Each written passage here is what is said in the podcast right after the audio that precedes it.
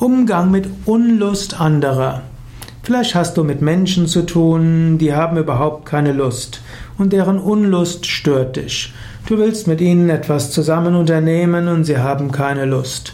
Ja, zum Beispiel, du bist Vater oder Mutter und deine Kinder haben keine Lust, im Wald spazieren zu gehen oder mit dir zusammen zu essen, zu spazieren, haben sogar gar keine Lust, mit deinen Eltern in Urlaub zu fahren. Was machst du?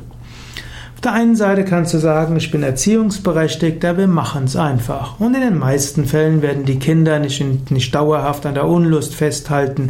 Wenige Menschen gelingt es, dauerhaft Unlust zu zeigen. Irgendwann wird der Geist wieder etwas Lust haben. Oder angenommen, du hast Kollegen, die haben keine Lust, dann kannst du auch die, die Kollegen fragen, ja, wie können wir das denn angehen? Wie können wir es denn machen, dass es euch Spaß macht? Wie können wir es denn machen, dass wir es mit Freude machen? Manchmal muss man auch sagen, manche Sachen müssen einfach gemacht werden, ob man Lust darauf hat oder nicht. Es gehört auch dazu, auch wenn man in Phasen der Unlust kommt, Dinge einfach fortzusetzen.